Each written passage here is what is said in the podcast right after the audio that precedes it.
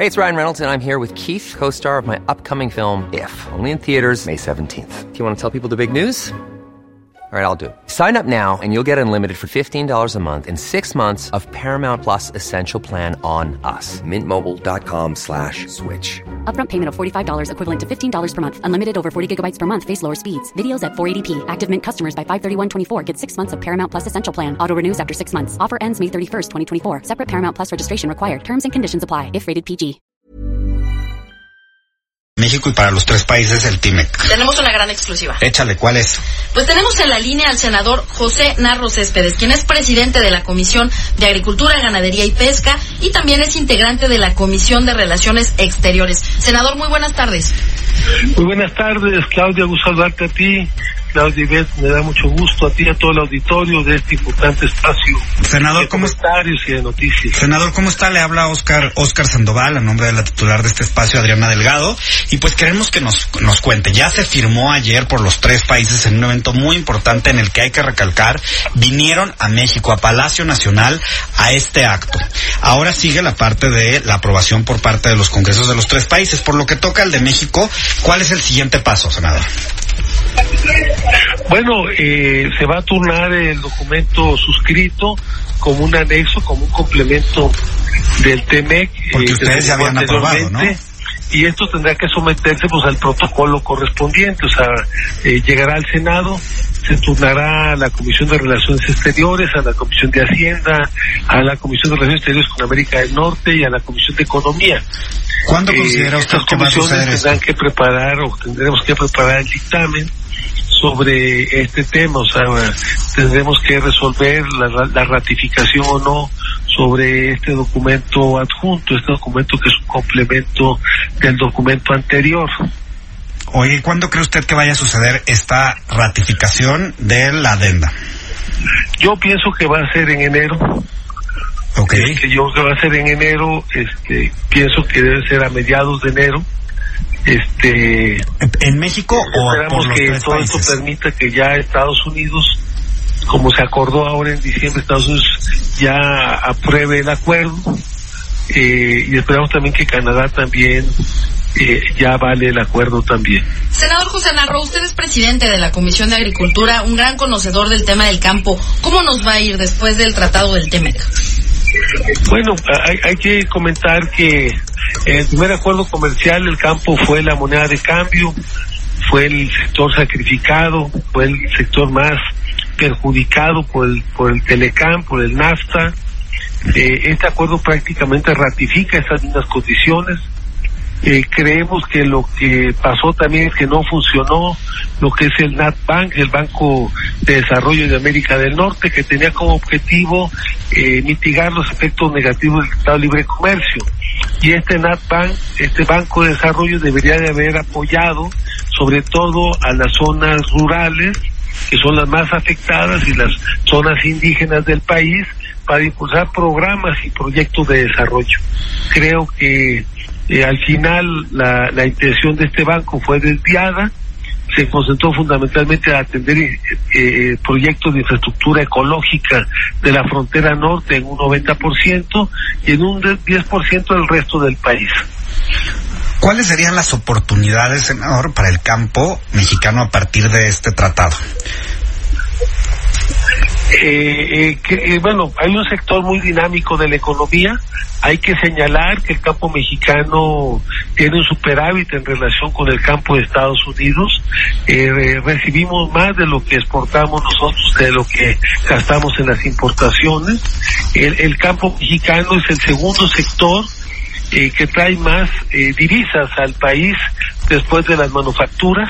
Estábamos todavía el año pasado por encima eh, de las remesas. Este año eh, no sabemos al final cómo queden las cosas, porque este año las remesas van a tener un incremento de un 10%.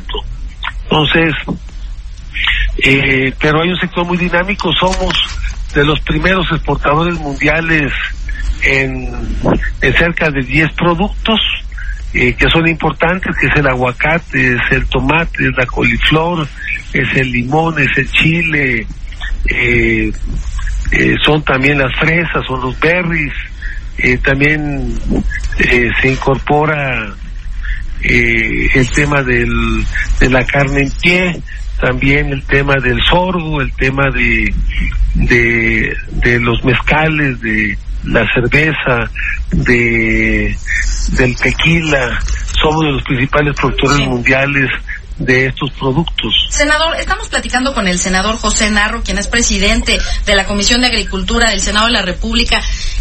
Eh, yo quiero preguntarle, ¿se verá afectado el precio de la tortilla o beneficiado? ¿Cómo se moverá el precio del maíz después de este TEMEC?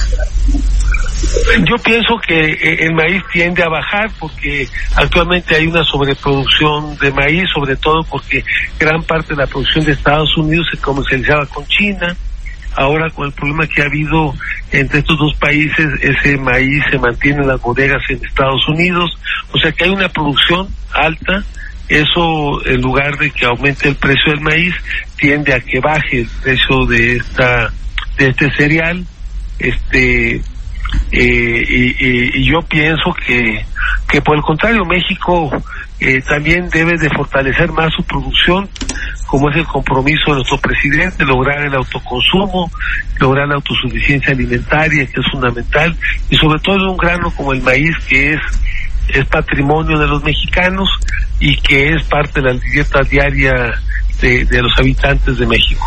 Senador, pues le agradecemos muchísimo habernos acompañado y haber puesto aquí el dedo en la llaga, sobre todo en este tema que tiene que ver con el dinamismo que se le va a imprimir con el tratado al sector agropecuario mexicano y por supuesto de los Sin lugar a dudas que aumenta la confianza, que se fortalece el intercambio comercial, que México, sobre todo este sector exportador, agroexportador va a incrementarse y que México eh, es el doceavo exportador mundial de alimentos, somos el quinto país en el mundo en temas de sanidad, que también eso nos ayuda a ser mucho más competitivos. Pues, Entonces, esto es muy importante. Estamos organizando el día 18 y 19 de diciembre un Congreso Nacional de Migrantes, que esto va a permitir también que los migrantes eh, ayuden o sean parte de esta cuarta transformación, sobre todo en el tema del campo. Pues estaremos aquí en el dedo en la llaga muy pendientes de este tema y a seguir trabajando por México y por el campo, senador. Que tenga usted una extraordinaria tarde. Igualmente, un gran saludo. Pues él fue el senador José Narro, presidente de la Comisión de Agricultura, Ganadería, Pesca y Desarrollo Rural, aquí en el Dedo en la Llaga, para hablarnos del TIMEC. ¿Y ahora dónde nos vamos, mi querida Claudia? Pues tenemos en la línea al analista económico y financiero Eric Guerrero, que también nos va a dar un poco de luz ahora un día después de este de esta firma donde estamos tratando de entender pues el punto fino. Eric, ¿cómo estás? Muy buenas tardes. ¿Qué tal? Muy buenas tardes. Muy bien, muchas gracias. También aprovecho para enviarle un saludo a nuestra amiga Adriana Delgado, a quien tengo gusto de conocer desde hace tiempo. A sus órdenes. Eric, cuéntanos, ya pasó un día de la, de, del, del, evento, del acto, en donde pues ya nos pusimos de acuerdo. Cuéntanos, ¿qué es lo que a ti más te llama la atención de, del tratado y por supuesto de la adenda? Con mucho gusto. Bueno, de entrada a largo plazo, porque va a dar resultado evidentemente positivo, pero no inmediato. Es, es un proceso que va a convertir a México en un verdadero imán para atraer inversión productiva. Es una, una excelente noticia.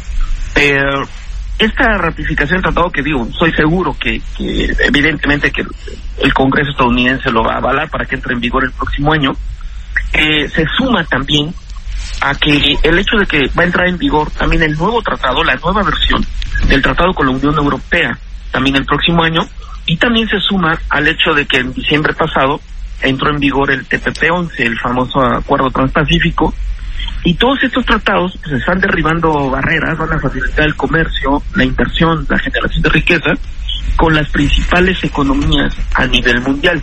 Entonces a mí lo que me tiene impactado como analista es que con estos tratados y acuerdos de libre comercio, el, el TMEC, la nueva versión de la Unión Europea y con el de TPP-11, México a la larga se va a convertir en el único país que va a ofrecer la ventaja a un hombre de negocios para poder eh, intercambiar, hacer negocio con las principales economías del mundo. Entonces, indudablemente que tiene que generar crecimiento económico, no lo espero de inmediato, insisto, no es milagroso, no lo espero para el próximo año, pero sí un cambio de tendencia que iremos viendo gradualmente.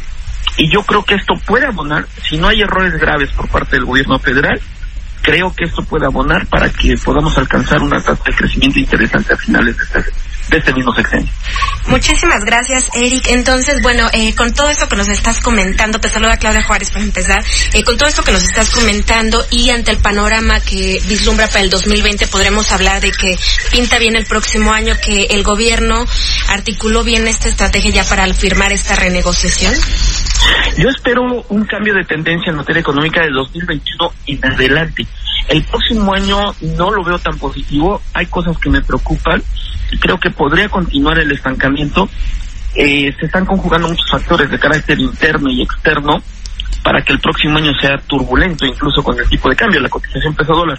Pero pasando 2020, indudablemente que esta nueva versión del, del, del la cuestión de lo que mencionaba del nuevo tratado con la Unión Europea y el, el acuerdo transpacífico, indudablemente que harán de México un destino muy interesante para generar riqueza.